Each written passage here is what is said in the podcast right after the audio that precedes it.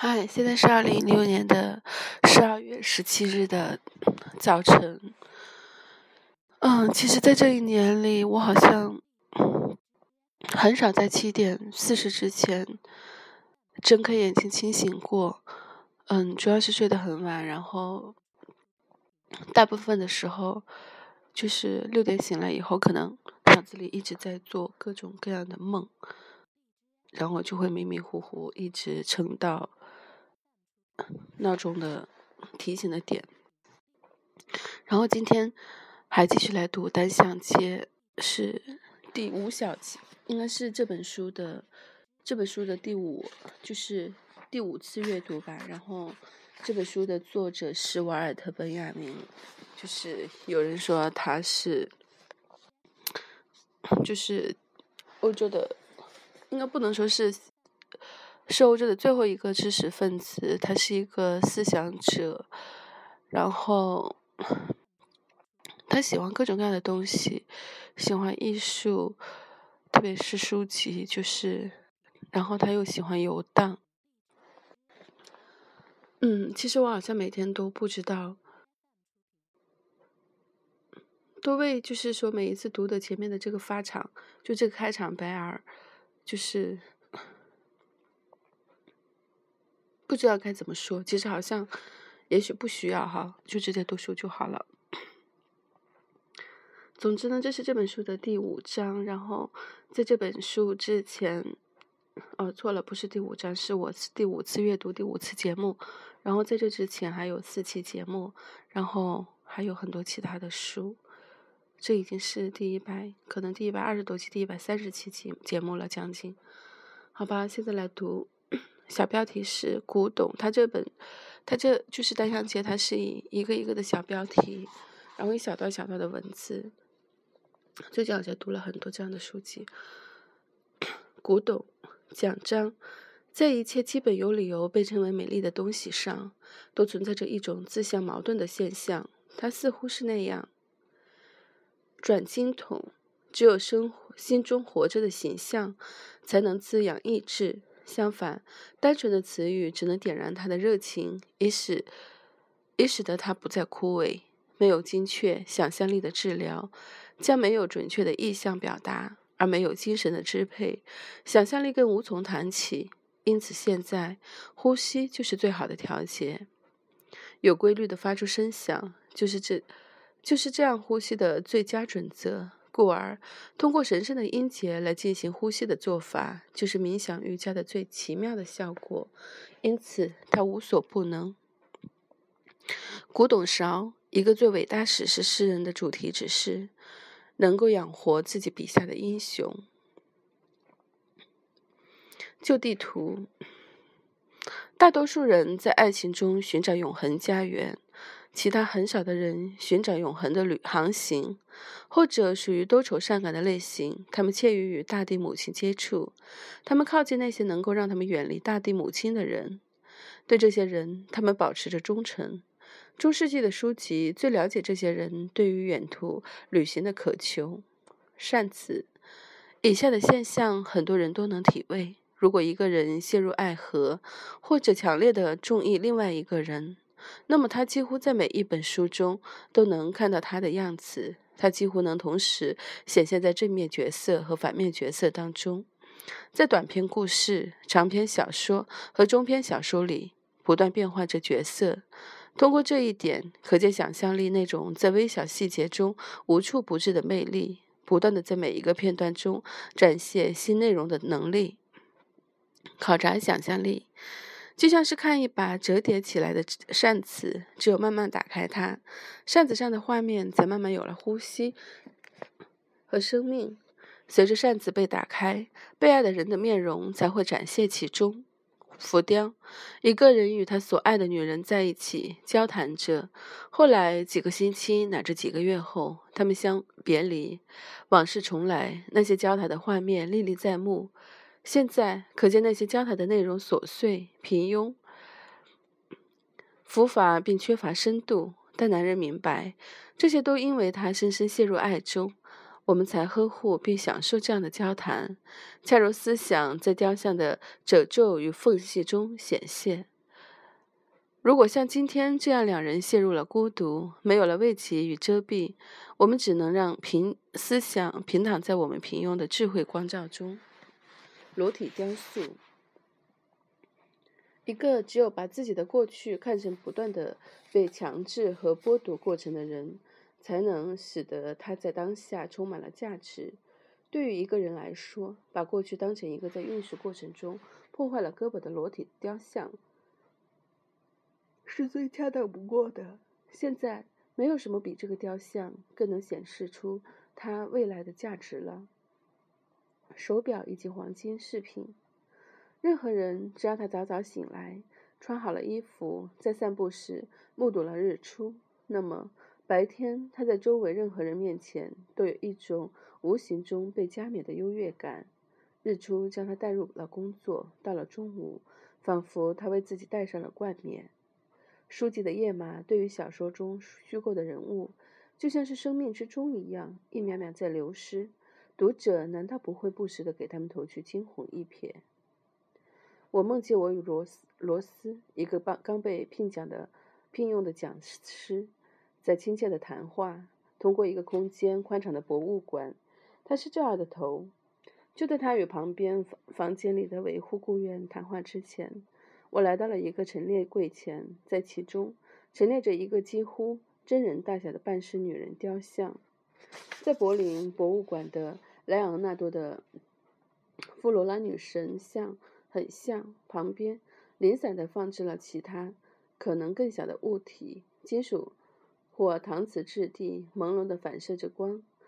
那金头颅的嘴张开着，摆放着小装饰件物，一部分垂在了嘴外面，很好的伸展着。我不怀疑这是一个时钟。梦的动机，羞愧。早晨口中有黄黄金，披头散发，戴着昂贵的首饰，像是床头之上的毛梗。浮光灯。了解一个人的最好办法，莫过于不怀任何希望的去爱他。阳光、阳台、天竺葵，相爱的两个人，在一切之中最为关注的就是彼此的名字。康乃馨，对于一个恋人来说，心爱的人永远是寂寞的。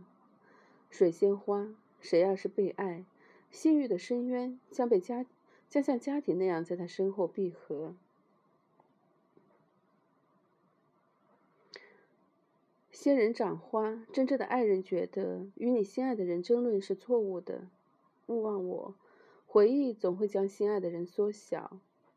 观叶植物，如果在前面出现了一个友爱亲和的事，可以想象一切皆欢洽的晚年景象来应对。失物招领处，失去的东西，在我们最初的印象里，一个村庄、村庄或者一个城市显得那样无与伦比。那样不可复得，是因为在那里，远景与近景最为严密的融合在一起。在这里，习惯尚未发生作用。当我们开始找到进入的路径时，那景象才会突然消失，就像一栋楼房的正面在我们走进去时消失那样。由于还没有通过持续习惯的探索行为的考验，那样的景观不是主导。一旦我们开始在里面熟悉了这个地方，那最初的景象便永远不再不能再恢复。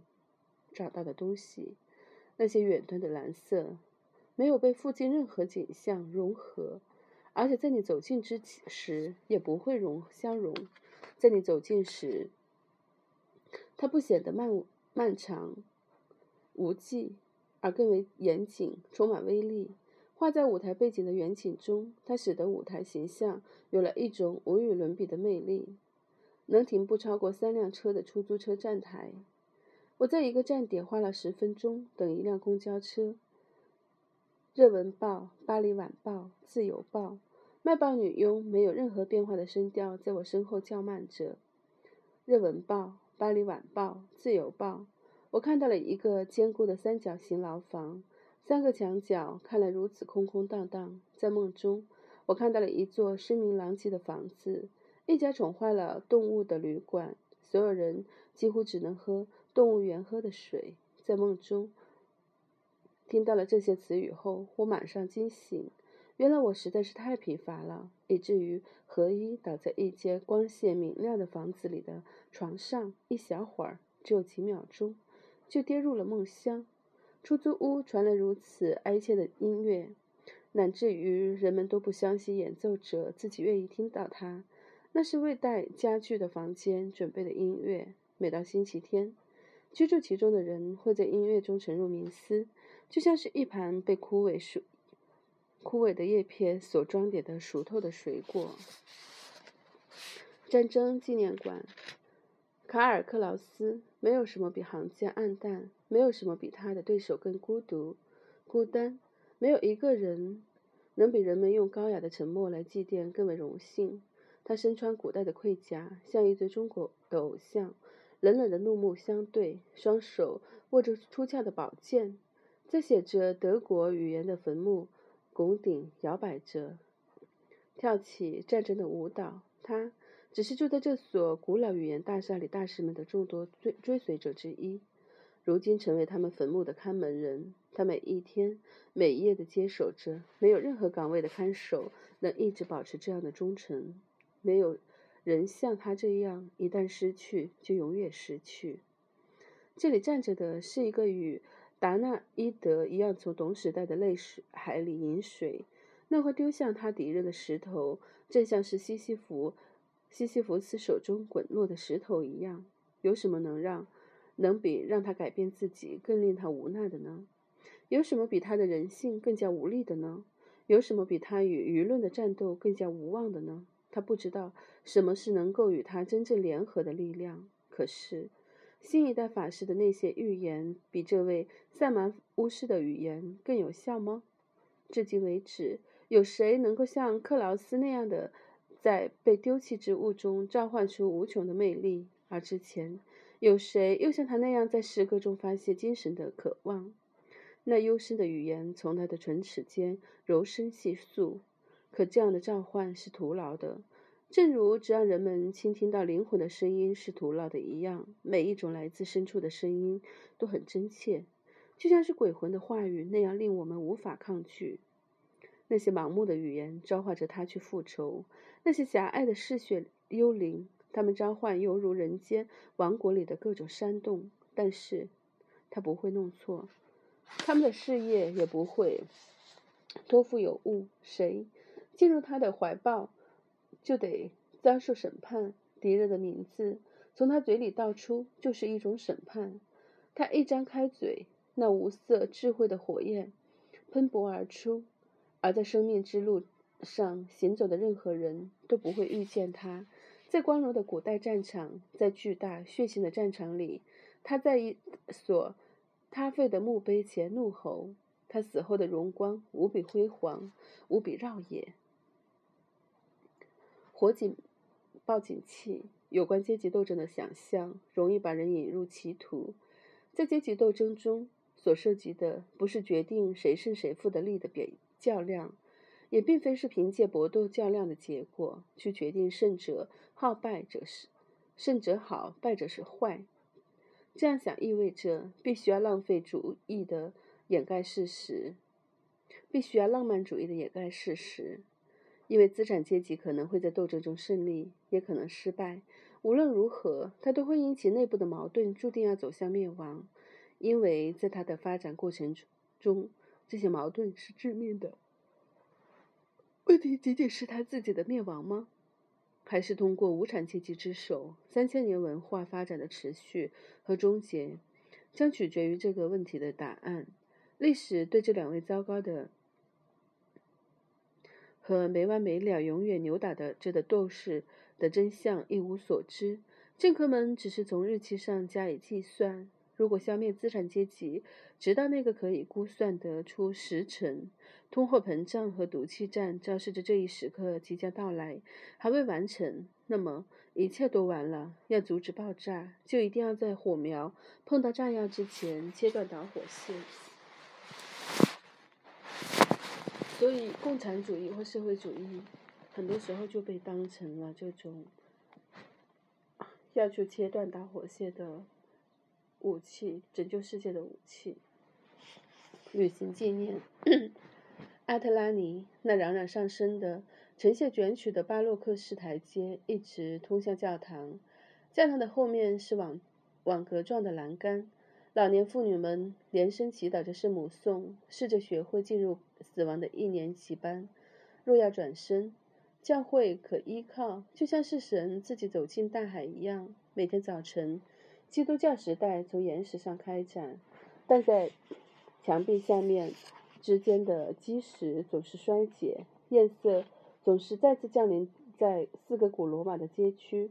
街道就如空气管道，在集市广场有一个喷泉，在下面的晚些时候，来自各处的妇女在水水井的周围忙碌，然后在孤独的氛围中，古风荡漾，舰队，巨大的帆船有一种无与伦比的艺术之美。这不仅是因为它们的外形几百年来不变，还因为它们总出现在几百年来不变的景观中，天幕和大海衬托着它们的雄姿。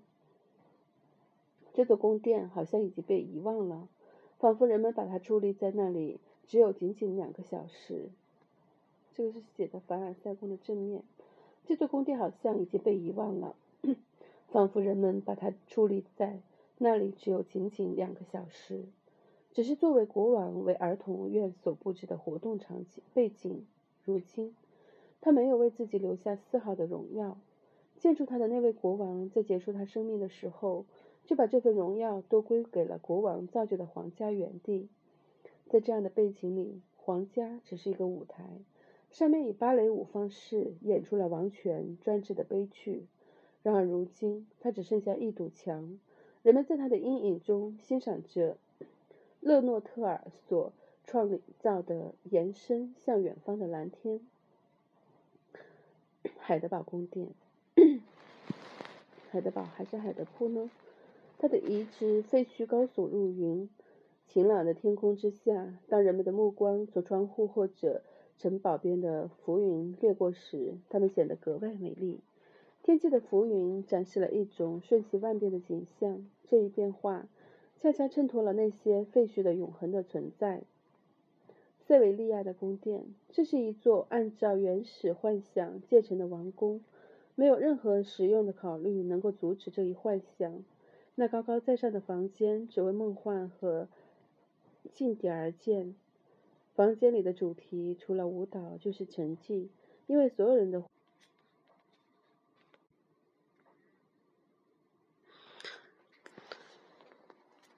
因为所有人的活动都被房间里纷繁的嘈杂给吸引了。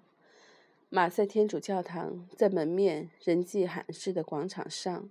矗立着这座天主教大教堂，虽然它脚下就是拉罗利 A 港，背面是无产阶级社区，而此地却空无一人。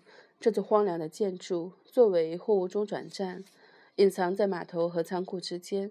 人们用了四十年的光阴来建造它。然而，一八九三年，当它全部竣工时，那个时代和地方在这座丰碑上的式的建筑上。成功的抵制了设计者最初的设想，而用天主教教士的财富把它建设成了一个火车站，而这样的火车站却从来没有真正的投入使用过。从这栋建筑物的正面，可以清楚的看到那里面的候车厅，一等到四季车厢的乘客拥挤在其中，在上帝面前他们是平等的，宛如挤在装有他们精神财富的手提箱之间。坐在那里阅读赞美诗，那些诗集按照字母排列顺序而整齐的排版，就像是国际列车时刻表。各种天主教教规就像是铁路交通规则一样挂在各面墙上，而台前那些忏悔室就像是供应长途旅者单独使用的匡洗室。这就是马赛的宗教火车站，驶向永恒之地的卧铺车在弥散终点准时出发。弗雷堡明斯特大教堂对于那个城市的居民，甚至是每一个经过那个城市的旅游者的记忆而言，对该城市独特的感觉来自那钟楼上发出的独特的嘈杂声，以及钟声有规律的间隔。莫斯科圣巴西勒大教堂。半暂停风格的圣母利亚，圣母玛利亚怀抱着一个真人大小的木质婴儿。她在基督教基督面前痛苦的表情，永远是只是象征性的，而基督的童年也仅仅是一个象征。假如哪一天他能够抱着真正的男孩，没有什么会比那种痛苦更强烈的了。博斯克里凯斯，意大利五棵松树林的高贵之处，就在于其树冠的形成是没有经过编织的。那不勒斯的博博物馆，上古时期的雕像用微笑向观赏者展示着他们身体存在的意识，好像是一个孩子向我们献上一把刚刚采摘、尚未理好的花朵。而后来的艺术家则开始紧绷面部，就像是成年人人用割下的花草叶编织成花束。佛罗伦萨的敬礼堂，在装饰着精美的大门上有一尊安德烈·皮萨诺的斯佩斯雕像，他坐着，无可奈何地举起双臂，伸向一个他永远够不着的主食果实。尽管如此，他却是有翅膀的。没有什么比这更真实的了。天空，我梦见自己走出一栋房子，眼中所见的是夜晚的天空。一股旷野的光芒从夜空透出，繁星密布，一幕幕直观的图像原原本本的展现在那里。人们因之勾画成各种图形，一个个星座，一头狮子，一个少女，一个天平，还有其他许多的星座。好像是群星俯冲向大地，而月亮并不见，并不可见，眼见伤人。在夏季，胖的人比较明显；而在冬天，消瘦者尤为引起注意。在春季，保持在明亮的阳光和门面的天气里，人们关注着嫩叶；在寒冷的雨中，人们看到的则是光秃秃的枝桠。一场晚宴是如何进行的？持走的人从桌子上面的盘子和杯子的位置、杯子和盘子的样子一目了然地看了出来。广告宣传的原则使得自己比原来原本重七倍，对女人们看重的东西夸大七倍的必要性。从眼神中可以看出一个人的倾向。乐趣拼图，一个连着一个的摊位木屋，犹如左右摇晃的。波船一样靠上了石头防波堤。嗯，先就读到这里吧。在下一节的话，它其实讲的是，嗯，玩具，然后办公用品，